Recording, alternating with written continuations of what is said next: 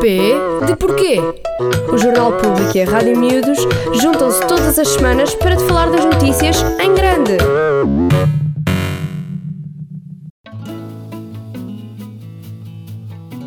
Neste tempo de confinamento, é a nossa saúde mental que está em causa.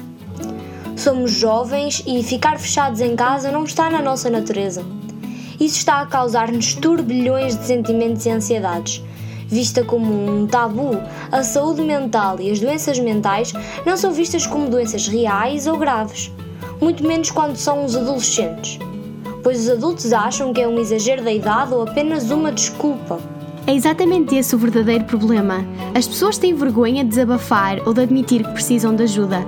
Calam-se e fecham-se até à depressão, porque infelizmente sabem que vão ser julgadas e usadas muitas vezes. Quem vai ao psicólogo é maluco, dizem, mas é muita falta de noção. Quem faz este tipo de julgamento não faz ideia de como as palavras podem magoar. E ainda mais grave são as pessoas que se sentem perdidas e que não têm coragem de admitir que precisam de ajuda. Para uns e para outros, há sempre uma alternativa hoje em dia. Existem linhas de apoio telefónico para quem acha que precisa de ajuda. Nem que seja só para desabafar por uns minutos. De forma anónima, podemos falar com alguém que conhece estes e outros casos parecidos com o nosso. Às vezes, um estranho vai ser mais sincero e pode ser que te sintas mais à vontade. Existem até linhas próprias para adolescentes. Uma pesquisa rápida no Google e vais encontrar estas linhas de apoio que já salvaram muitas vidas. É verdade. Pelo menos via telefone ou internet podemos tentar encontrar um estranho amigo que tenha uma experiência profissional para lidar com as situações como a que sentimos. E nas escolas? Na tua escola só deve haver um psicólogo, não é? Não achas pouco haver só um psicólogo para tantos, tantos alunos? Nem me digas nada. Como é possível apenas um psicólogo fazer aconselhamento a tantos estudantes? É um trabalho impossível. Na minha opinião, acho que deviam ser pelo menos uns 5. Eu acho que a organização podia ser diferente. Cada escola deveria ter dois psicólogos vocacionais para nos ajudar a escolher o curso.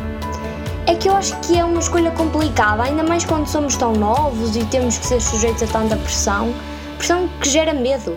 E se errarmos a escolha, é uma pressão excessiva esta que nos submetem.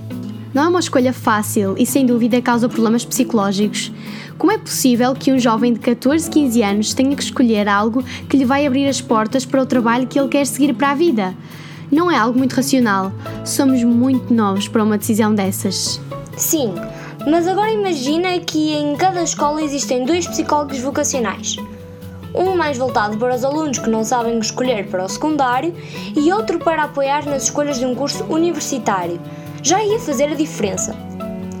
E mais dois psicólogos que pudessem fazer apoio e aconselhamento emocional para todos os que precisassem. Fazer mesmo consultas mensais com todos os alunos da escola. Sim, e depois ainda deveria ter um psicólogo para ajudar alunos estrangeiros a adaptarem-se. Não é fácil mudar de país e aprender noutra língua viver com outros costumes, outras comidas, outro tipo de ensino, não é nada fácil mesmo. E se estes alunos fossem apresentados a outros alunos estrangeiros? Talvez ajudasse na adaptação. Os psicólogos também aqui teriam um papel útil para ajudar a combater ansiedades e futuros problemas psicológicos, até mesmo a saudade dos amigos e da vida que deixaram para trás. Exatamente. Agora imagina apenas uma pessoa a fazer isto tudo numa escola com centenas e centenas de alunos. Não chega! E um psicólogo ia ficar completamente estafado. Como seria ter de lidar e organizar-se com tantos alunos? Concordo. Na minha opinião, todos devíamos ter apoio de um psicólogo, mesmo aqueles que se sentem emocionalmente estáveis. Falar de vez em quando poderia prevenir outros problemas futuros que seriam tratados logo da raiz. Exatamente. Acho que eram bem maiores se todos tivéssemos apoio psicológico. Mas agora uma pergunta. Qual é que achas que é o problema que mais afeta os adolescentes no que toca à saúde mental? Autoestima, provavelmente. Autoestima, os padrões de beleza que as sociedades nos impõem. A opinião da nossa sociedade não é a nossa realidade, mas acho que todos nós nos comparamos a outros. São os corpos, são as caras, as peles, as gorduras, as borbulhas, e depois acabamos por pensar que o defeito é nosso. Depois há aquela frase: ninguém é perfeito, mas na verdade eu acho que a perfeição está nas imperfeições que nos completam e nos diferenciam, revelando uma beleza ainda maior. Concordo. Cada corpo é um corpo e cada imperfeição é uma perfeição. Estes julgamentos e estas imposições afetam cada adolescente no seu íntimo. E esta coisa que pode ser considerada bullying é o que mais afeta emocionalmente os jovens. Este bullying social do que é normal ou perfeito e as redes sociais têm agravado esta sensação de imperfeição e falta de autoestima.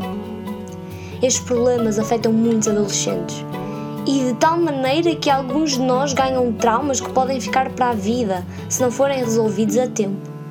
E se não buscarmos ajuda, podemos sofrer muito.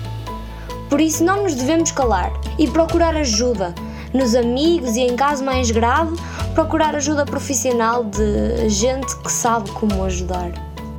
Podemos perceber que não somos todos perfeitos e que todos merecemos ajuda, que não nos devemos calar e nem desistir de tentar. Lá está! Ninguém é perfeito e as doenças mentais podem ser curadas ou pelo menos minimizadas. Devemos procurar ajuda e nunca nos esquecermos de lutar e não ter vergonha de falar do assunto. Porque, em última análise, também somos todos um pouquinho malucos, não é? P de porquê? As notícias trocadas por miúdos. Este foi mais um P de Porquê, que desta vez teve como tema saúde mental. Este é um podcast da Rádio Miúdos e do Jornal Público, que desta vez foi escrito pela Beatriz Matos e às vozes da Beatriz Matos e da Beatriz Mendes.